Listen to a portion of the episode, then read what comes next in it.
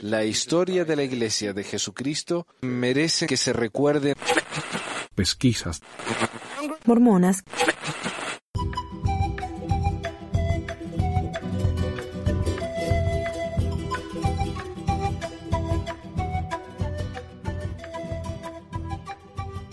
Hola, bienvenidos a otra edición de Pixas Mormonas, les habla Manuel. Antes de empezar el programa de hoy, quiero agradecer a mis mecenas de Patreon. Y como no recuerdo quién mencioné la última vez, los menciono a todos.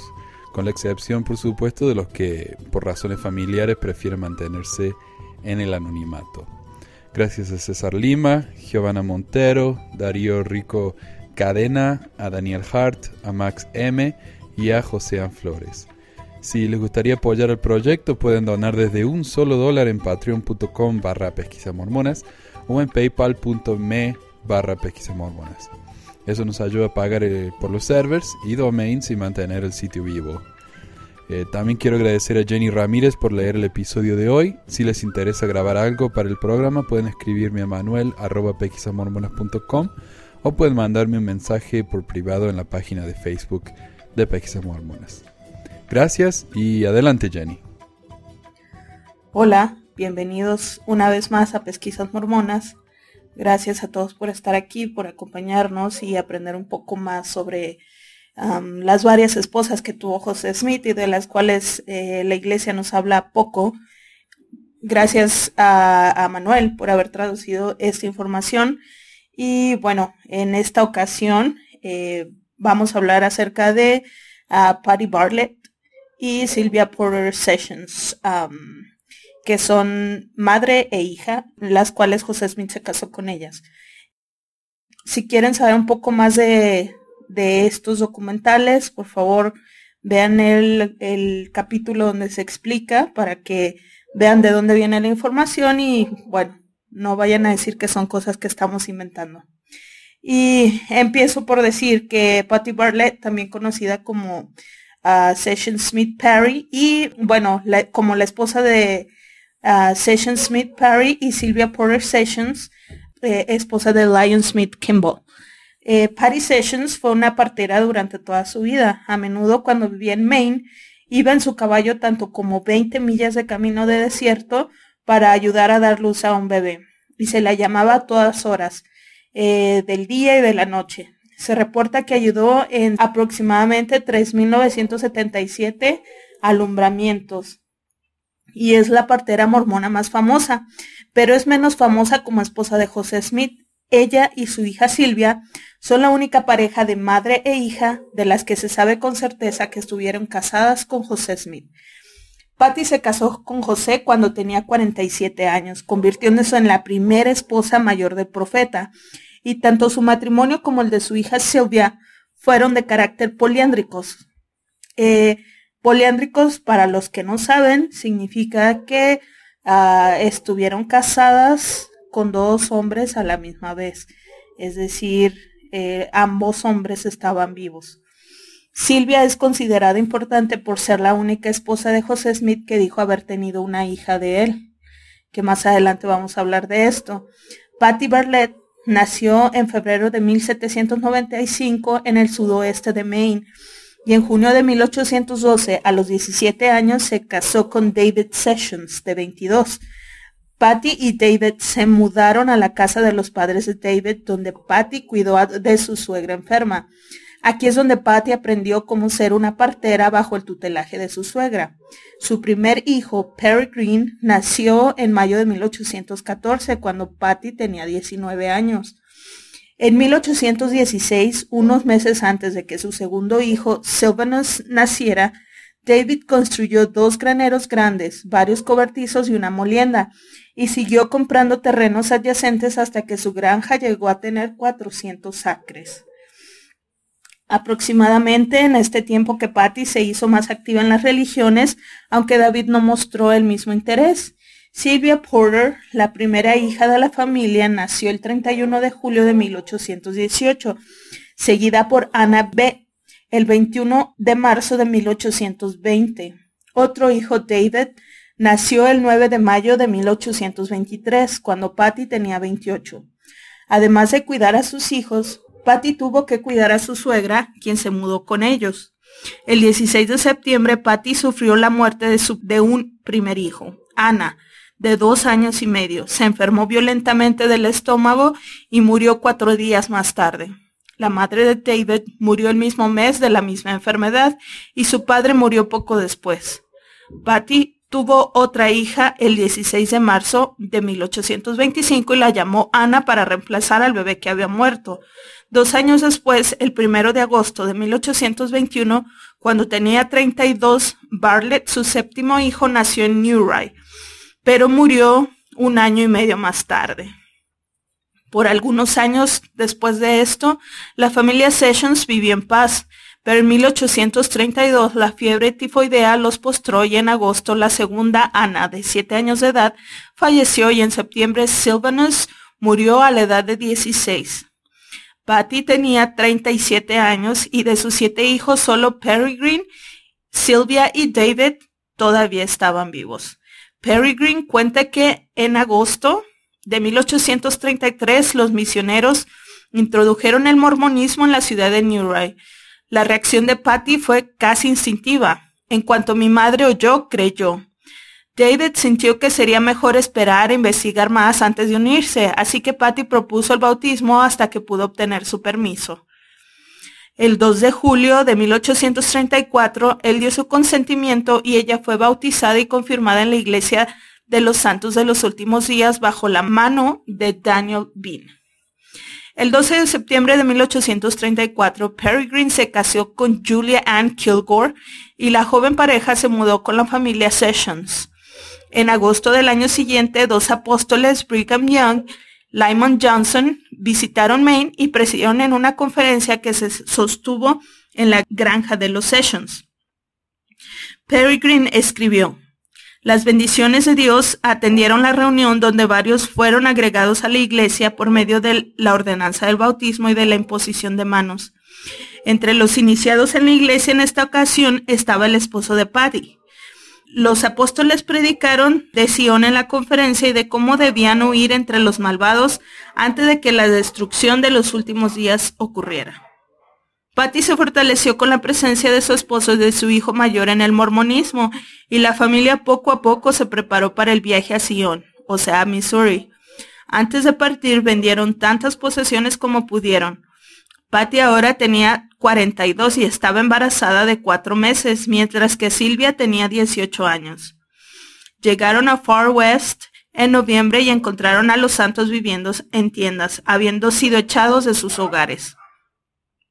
Los Sessions compraron una granja grande y comenzaron a plantar maíz, papas y trigo. Amanda, la última hija de Patty, nació el 14 de noviembre. El diario de Missouri de Patty indica que se hizo amiga de José Smith poco después. En abril, Silvia se casó a la edad de 19 con Windsor P. Lyon. Uh, José Smith realizó la ceremonia. Ya para 1838, Windsor había comenzado a trabajar como doctor en el ejército. El 15 de febrero de 1839, los Sessions dejaron Missouri por Illinois con el resto de los mormones. El viaje fue muy difícil y Peregrine escribió que no solamente fueron amenazados por la gente en el camino, sino que uno podía seguirles el rastro por la sangre de los pies en las praderas. Cuando llegaron a Mississippi, tuvieron que esperar con poca comida hasta que el río se derritiera y pudiera ser cruzado. Cuando Patty y David decidieron ir a Nauvoo en mayo, vivieron en una cabaña diminuta y contrajeron malaria. Permanecieron así hasta que Peregrine regresó de su misión y les construyó una casa más grande en septiembre. El 20 de septiembre, Amanda, la hija menor de los Sessions, murió de inflamación de la laringe, que usualmente causa una infección bacteriana y mueren. Sylvia y Windsor se habían mudado a Nauvoo poco después de llegar a Illinois y Windsor fue el primero en construir un edificio grande allí. Ese edificio sostenía un negocio mercantil y farmacia en un lado y su hogar en el otro. El primer hijo de Sylvia, Marian, probablemente nació allí el 3 de julio. La segunda hija de Sylvia, Philofreen, nació el 11 de junio de 1841. El 8 de febrero de 1842, cuando Silvia tenía 33, se selló con José Smith. Virtualmente no se sabe nada sobre las dinámicas internas de su matrimonio poliándrico, excepto que ella más tarde dijo que su hija Josefina era un producto de esa unión. No se sabe nada de la reacción de Windsor sobre el matrimonio, así si es que se llegó a enterar, ¿verdad? Pero hay razón para entender que lo sabía y se lo había permitido. Es cierto que en la época del matrimonio de Sylvia Windsor era un santo de los últimos días fiel, quien había aceptado a Smith como profeta. No se sabe si Patty sabía sobre el segundo matrimonio de su hija, pero el hecho de que Patty misma se casó con Smith a menos de un año sugiere que podría haberlo sabido poco después, si no antes. El diario de Patty comparte algunos detalles de su matrimonio. Wheeler Richards fue sellada con José Smith el 9 de marzo de 1842 en el cuarto de Nauvoo de Newell K. Whitney. Por tiempo y por toda la eternidad. Silvia, mi hija, estaba presente cuando me sellé con José Smith. Patty tenía 47 años en esa época y fue la primera mujer mayor en casarse con José Smith.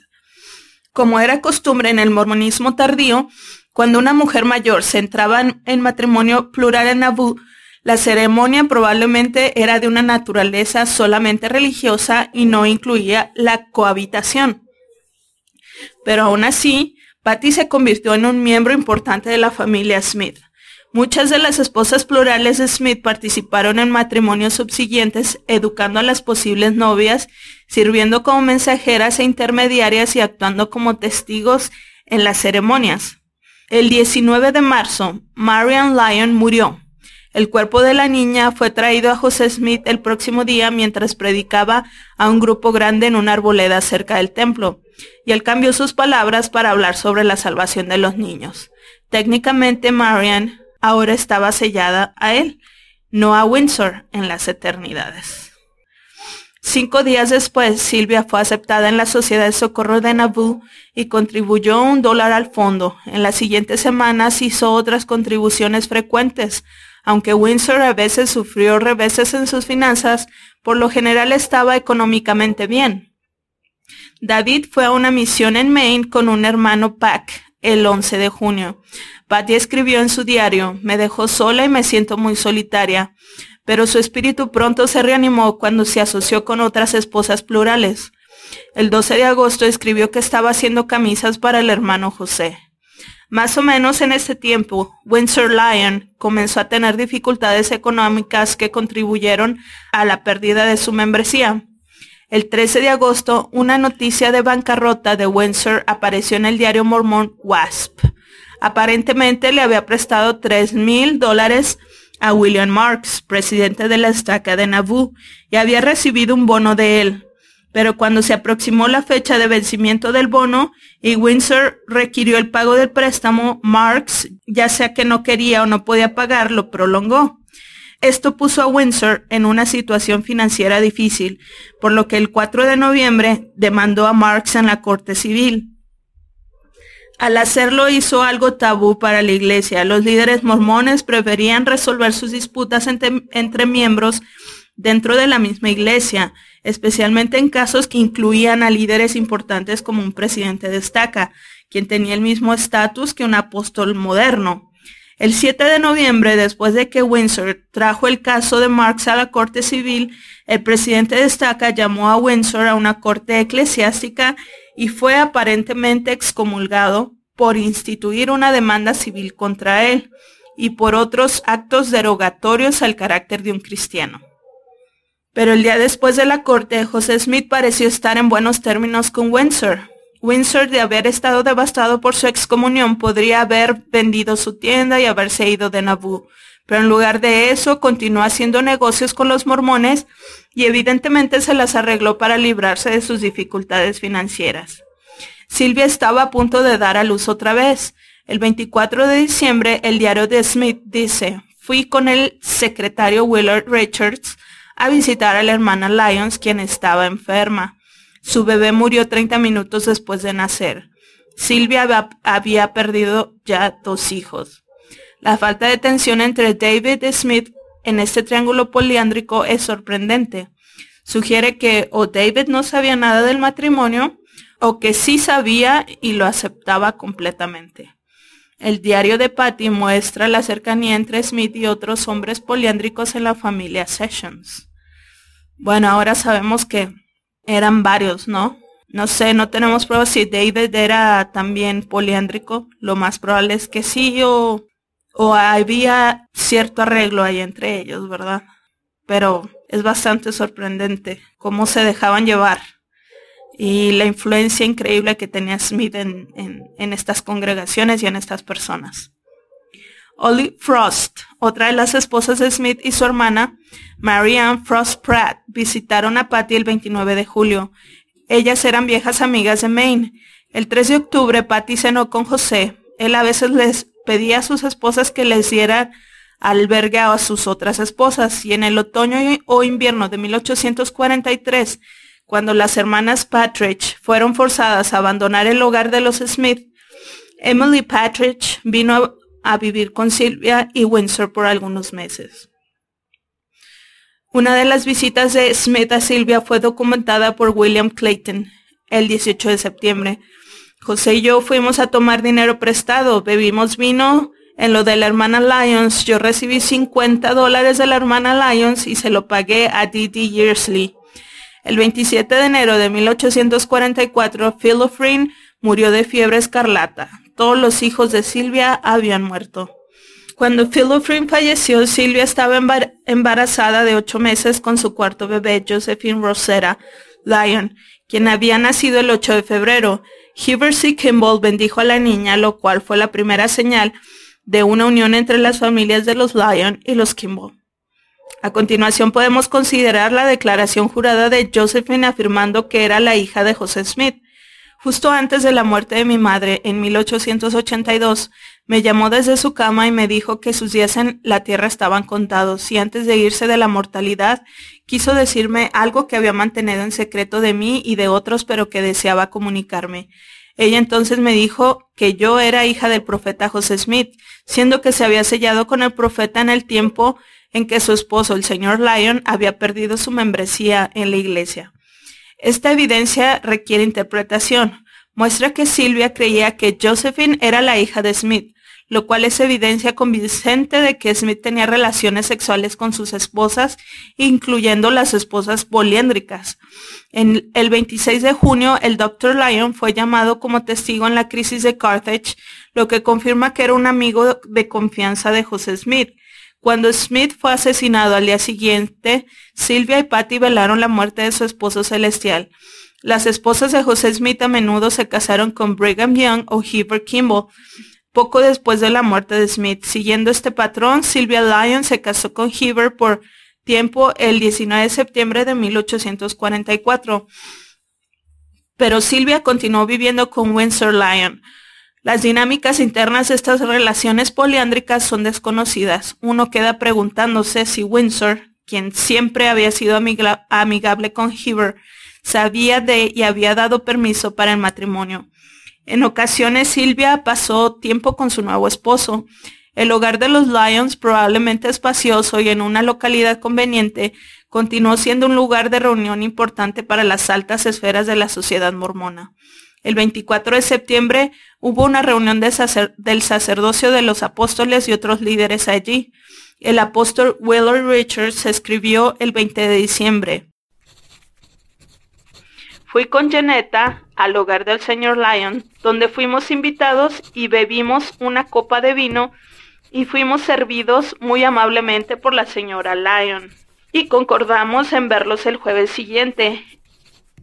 Entre enero y marzo de 1845, Silvia recibió sus investiduras y fue iniciada en la Santa Orden, el quórum de los investidos. Patty se movió en los mismos círculos. En enero de 1845, la nuera de Patty, Julia Ann, falleció y Peregrine y sus hijos se mudaron con sus padres por un tiempo. Cuando la esposa de Willard Richards, Janetta, murió el 9 de julio, él escribió en su diario, la hermana Dorothy Sessions, Rhoda Ann Fox, Lucy Clayton y la hermana Wilcox vistieron a Janetta y la pusieron en su ataúd al atardecer. En 1845, antes de que los santos regresaran a Illinois, Trabajaron intensamente para terminar el templo y realizar las ordenanzas sagradas allí. Muchos matrimonios polígamos fueron solemnizados allí, y entre ellos hubo una unión de gran importancia para Patty. David Sessions se, selló con Rosella Cowens el 3 de octubre, oficiado por Brigham Young.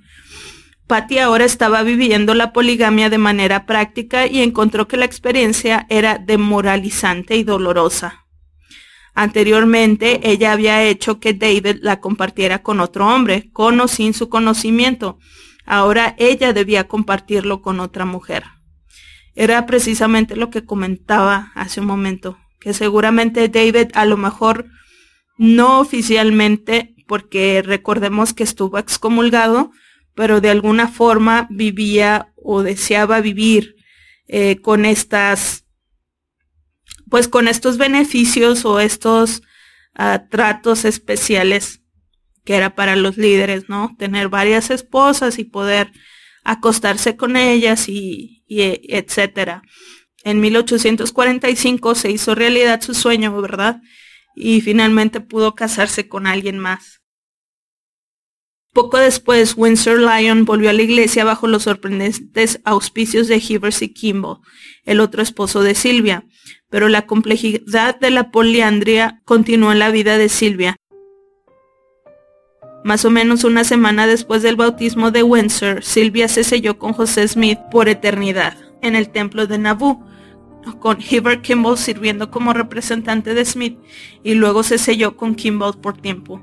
Según la tradición familiar, esto fue hecho con el consentimiento de Windsor y a pesar de que él estaba sellado con otra mujer por eternidad y de que Silvia estaba sellada con Smith y Kimball, continuaron viviendo juntos como marido y mujer, lo cual era típico de las interrelaciones matrimoniales complejas de muchos en Abu. Siempre que he sabido de esto, he, he pensado personalmente, he creído que lo hacían para aparentar, ya que de por sí no eran bien vistos por su forma de ser y sobre todo por, por el matrimonio plural. Y me imagino que a nadie le iba a causar gracia fuera de la iglesia. Sobre todo recordemos el contexto lleno de iglesias cristianas. A nadie le iba a causar gracia ni, ni, le, ni le iba a parecer bien el hecho de que los mormones tuvieran varias esposas y sobre todo que tuvieran esposas de hombres vivos. Entonces, eh, personalmente creo que es por esa razón que ellos trataban de mantener un perfil bajo y no se iban a vivir todas con, bueno, varias esposas con, con su esposo, sino que pues trataban de mantener las apariencias. Patty y David llegaron a Council Bluffs en junio y una semana después Rosilla, con Peregrine y su familia, se les unieron. Fue entonces que las tensiones a causa de la llegada de Rosella comenzaron a escalar. Como era típico de muchas primeras esposas, probablemente se sintió abandonada y traicionada cuando David pasó más tiempo con su esposa más joven y atractiva. Tenemos evidencia de discusiones entre Patty y la esposa más joven e inmadura, mientras que David favorecía la posición de la última. Patty se sentía rechazada mientras que Rosilla parecía petulante e impredecible, y tal vez resentía la autoridad de la primera esposa. A fines de octubre, Rosilla cosía un poco, pero no ayudaba a hacer la comida. A veces su trabajo como partera y enfermera mantenía a Patty despierta toda la noche, sin ninguna ayuda de parte de Rosella no me imagino el, bueno, siempre pienso en Emma Smith y lo difícil que debió ser para ella emocionalmente tener que vivir estas situaciones y ahora, bueno, ahora le tocó a, a Patty sentir eso que en algún momento llegó a sentir Emma Smith. debe ser muy difícil, muy, muy difícil, este, pues tener que compartir a alguien con quien te casaste, con quien llevas años y más compartirlo con alguien que es más joven que tú, que es más irreverente, más rebelde y, predecible. Entonces, ah, lejos de ser emocionalmente difícil, me parece un poco violento, eh, psicológica y emocionalmente violento. Pero bueno, eh, continuó. A medida que David continuó pasando tiempo con Rosella, a, pesar de su rebeldía, los eventos pasaron a la condición de crisis, poniendo en peligro el matrimonio de Patty. Tres días después, David le pidió a Patty que recolectara provisiones para Rosilla para que viviera en algún otro lado. Ella consintió, pero pensó que era injusto, ya que la joven esposa podría haberlo hecho. El 30 de noviembre, David regresó y Rosilla partió para Nauvoo. La crisis había terminado, los meses traumáticos de Patty con la poligamia práctica habían concluido. El 21 de abril, Sylvia y David llegaron a Winter Quarters para visitar a Patty. Ella estaba dominada con gozo y gratitud hacia Dios por preservarnos para que podamos vernos. Silvia sin duda también estaba deleitada y pudo atender muchas reuniones de bendiciones con Patty durante su visita, pero ella y David pudieron quedarse por solo dos semanas el 9 de mayo, Patty y su hija partieron una vez más. Antes del viaje de regreso al oeste, Patty recibió una bendición profética dada por otras mujeres. El 24 de septiembre, Patty y su familia llegaron a su destino después de un viaje difícil. Llegamos al valle, es un lugar hermoso, mi corazón está lleno de gratitud a Dios por haber llegado a nuestro hogar a salvo. No hemos perdido nada y hemos sido bendecidos con la vida y con la salud. Me regocijo todo el tiempo. En más o menos un mes, Peregrine y David Sessions terminaron un hogar de dos cuartos en el viejo fuerte y las dos familias se mudaron juntas.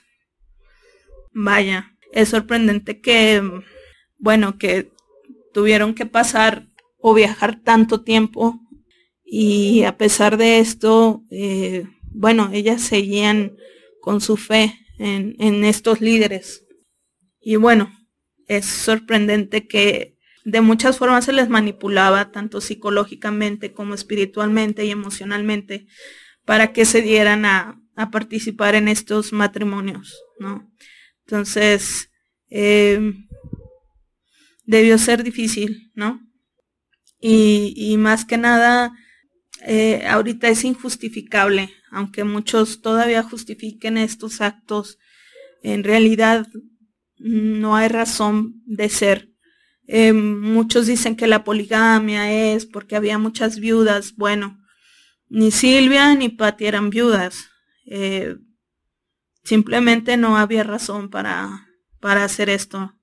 Em, y bueno, personalmente no, no estoy atacando a nadie, solamente eh, digo la realidad. Y, y son hechos, son cosas que realmente ocurrieron y por ahí he escuchado decir, bueno, pero puede o no haber sucedido. Bueno, entonces tantas esposas tuvieron que haber mentido. Todas esas tumbas que están en ese jardín de Brigham Young no deben ser ciertas, ¿verdad? Em, o sea, hay demasiada evidencia como para negar algo así. En Nauvoo, en mayo de 1846, Windsor y Sylvia habían comenzado a vender sus lotes en Nauvoo y más tarde ese año Windsor y su hermano Etiel compraron la compañía de manufacturación de la ciudad de Iowa, un proyecto de erigir un dique en el río Iowa. El 4 de septiembre de 1847, el próximo hijo de Sylvia, Byron Windsor Lyon, nació en la ciudad de Iowa.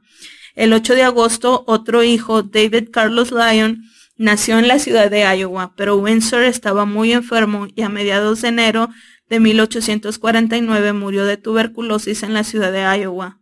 Según la tradición familiar, su esposa plural Susan se mudó a Utah con su hija y se comprometió con un no mormón. Su nuevo esposo era Ezekiel Clark, el dueño de un molino, banquero, político y viudo con tres hijos pequeños. La reacción de Peregrine fue de decepción profunda. Silvia tenía 31 años, Ezekiel 33. Él fue su cuarto marido, aunque su tercero todavía estaba vivo. ¿Verdad? Volvemos a lo mismo. El 21 de abril, David Carlos Lyon murió al año y medio. Los hijos de Silvia con Lyon no vivieron mucho. La muerte fue seguida por una nueva vida con el nacimiento de su primer hijo con Clark, Perry Ezekiel, el 4 de febrero de 1851 y vivió felizmente hasta una edad adulta. Pero más tarde ese mismo año, el 13 de diciembre, Byron Windsor Lyon murió a los tres años. El primero de diciembre, Patty recibió un golpe abrumador. David había hecho los arreglos para tomar a otra esposa plural, Harriet, quizás como sugerencia de Young. Una vez más, Patty encontró que la transición de la monigamia a la poligamia fue dolorosa, causándole gran ansiedad y sentimientos de inseguridad. Eh, nuevamente, no sabemos qué más pasó con esta chica que se casó anteriormente con David. Ah, pero bueno, si se divorció, no, la fue a dejar a otro lado. El daño ya estaba hecho, ¿no? Tanto a Patty como a esta chica. Personalmente creo que eh, son cosas que nunca se pueden reponer.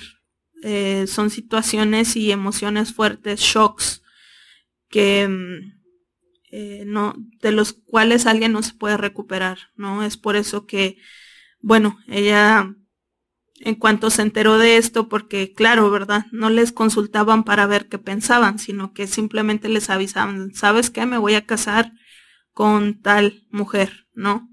Eh, y bueno, el shock debió haber sido muy, muy fuerte em, para Patty por lo que ella había vivido previamente. Ahora no sabemos si la otra chica se fue embarazada o no. Mm, pero ciertamente, seguramente ya no, ya no era virgen. No sabemos si se fue embarazada, no sabemos qué pasó.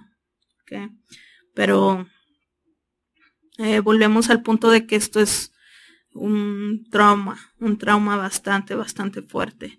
Y, y siento de verdad pena por estas, por estas mujeres y por la forma en que fueron manipuladas para, para hacer este tipo, para aceptar este tipo de comportamientos.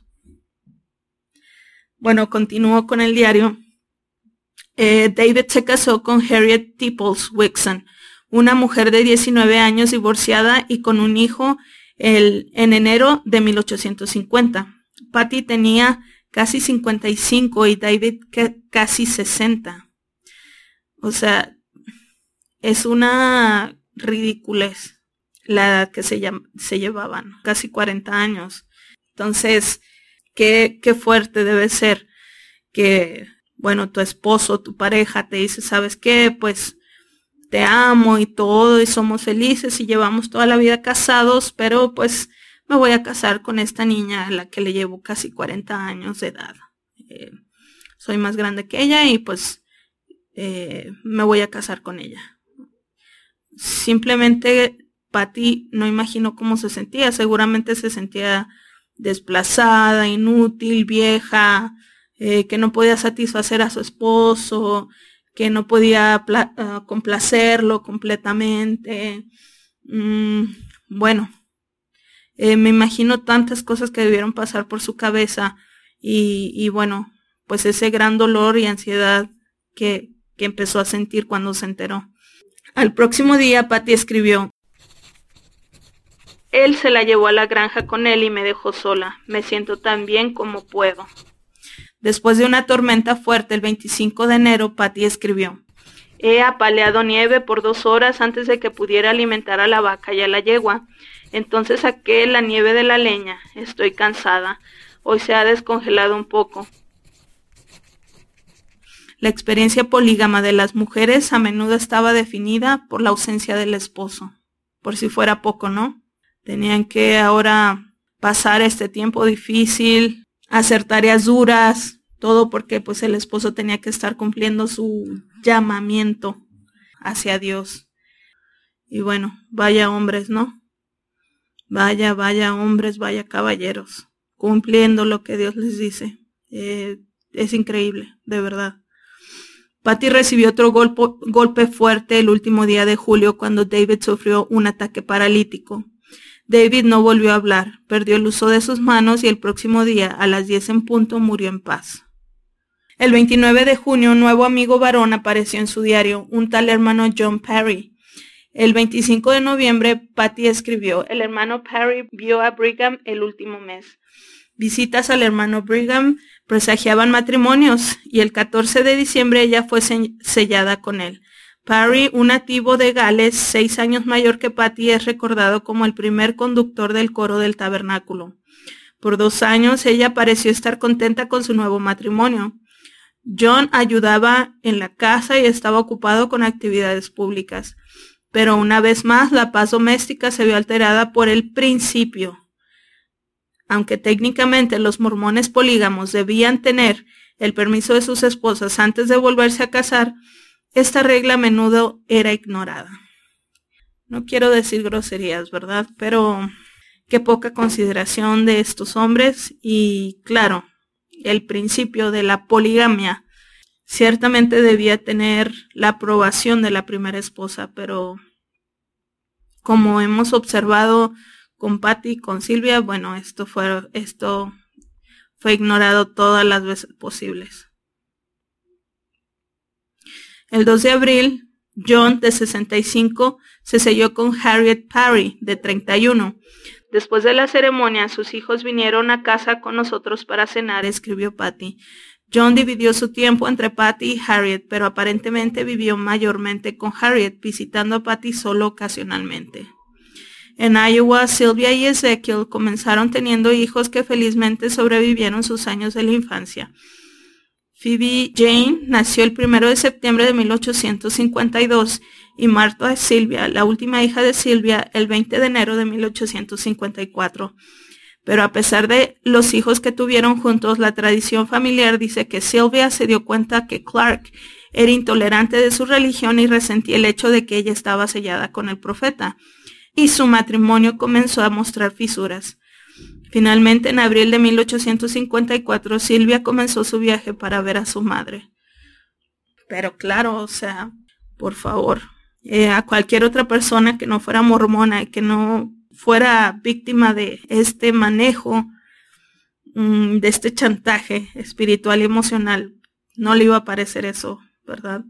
Eh, si eres hombre y estás escuchando esto, seguramente vas a pensar lo mismo.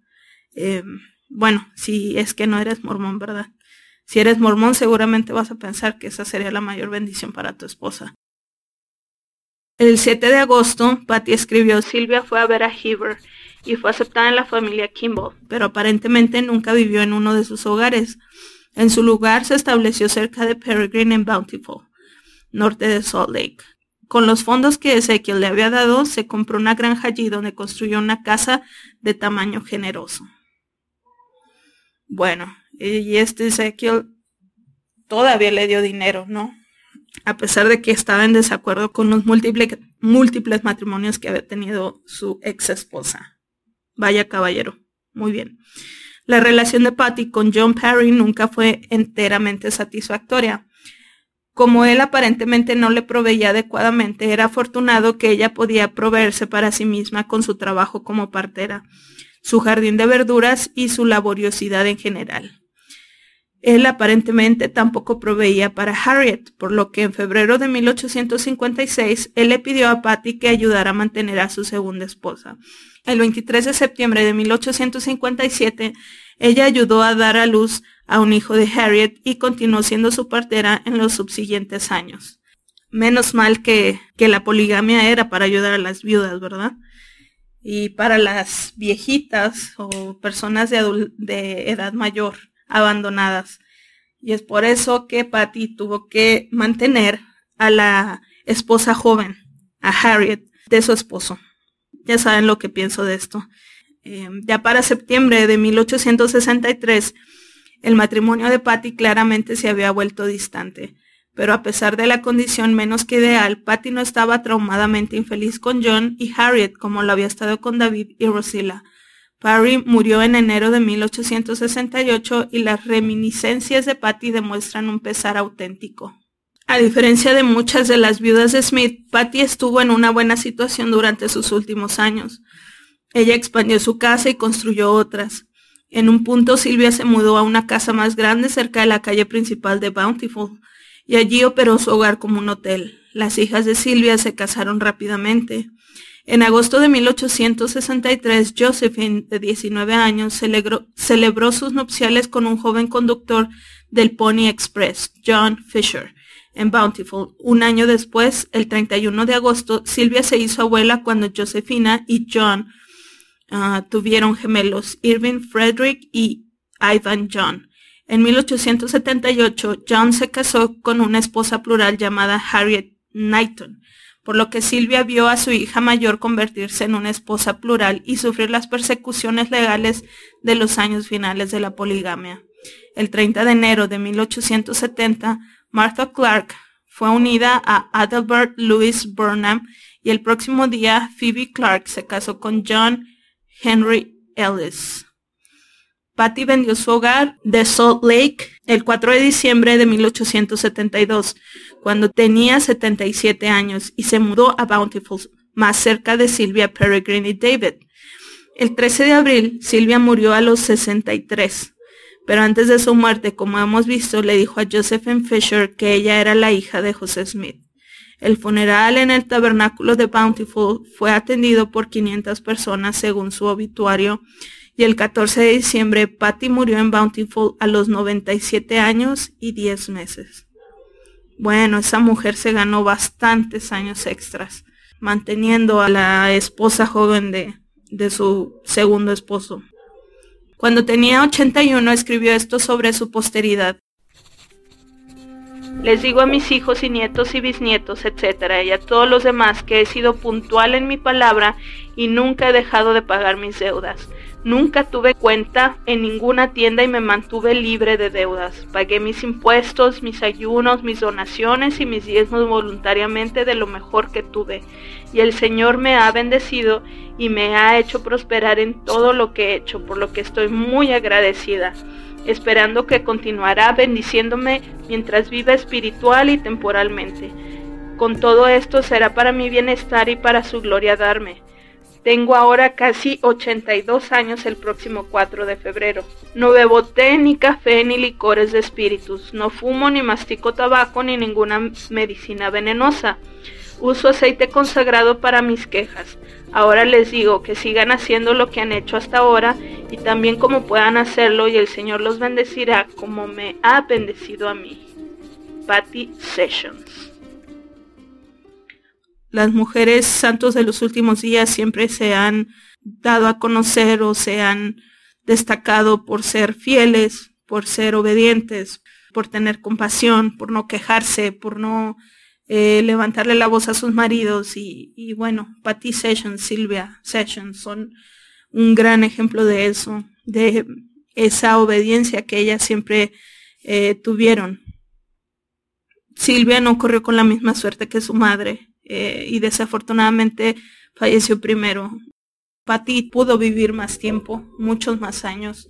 Eh, me sorprende que ah, haya personas que sigan creyendo que la poliandria no existía y que eh, la poligamia se instituyó para cuidar las viudas y estas cosas. en realidad podemos ver que la mujer se quedaba abandonada, la primera esposa o la esposa más grande se quedaba abandonada eh, mientras su esposo tenía que ir a cumplir sus, entre comillas, sus obligaciones o el principio. Eh, esto solamente suena a una perversión sexual enorme. Eh, casarte con alguien que a quien le llevas 40 años y abandonar a tu esposa y luego regresar y pedirle que la cuide por ti porque ya eres demasiado viejo, bueno, eh, no tiene nombre eso. Y eh, agradezco a cada uno de los que escucharon, agradezco a Manuel por dejarme participar. Eh, les invito a que me sigan en Twitter. me pueden encontrar con arroba g de gato j 87 en Twitter y en Instagram me pueden encontrar como arroba Jenny con una N .rmz. Todos los que gusten, los invito a que vean, como dice la Biblia, ¿no? Que tenga oídos para oír, que escuche y el que tenga ojos para ver, que vea. Eh, gracias y hasta luego.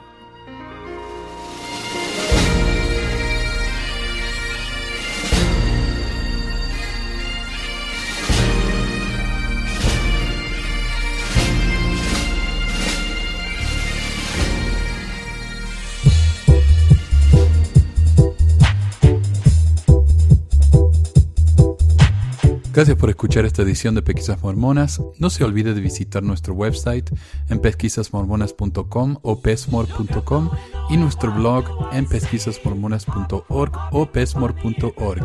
También tenemos un grupo de Facebook donde la discusión siempre es animada y si tiene un comentario, pregunta o hate mail, puede enviarlo a manuel.pesquisasmormonas.com. Y si por alguna razón ha abandonado la iglesia y ya no sabe qué hacer con todos esos miles de dólares extras, ahora que ya no paga el diezmo, le agradeceríamos si nos envía uno o dos dólares por medio de Patreon en patreon.com barra pesquisas mormonas o en paypal.me barra pesquisas mormonas para ayudarnos a cubrir los gastos de domain y hosting del podcast. Muchas gracias de nuevo y hasta la próxima semana. La música del comienzo del podcast es la canción de la primaria Historias del Libro de Mormón por Clive Romney. La canción previa a esta es la obra El Profeta del ex de Acevedo y esta es la versión de la banda Roosters de la canción de la primaria Palomitas de Maíz. ¿Por qué ayudar a pesquisas mormonas? Para que mi papá pueda parar los websites del podcast y de los videos. Gracias.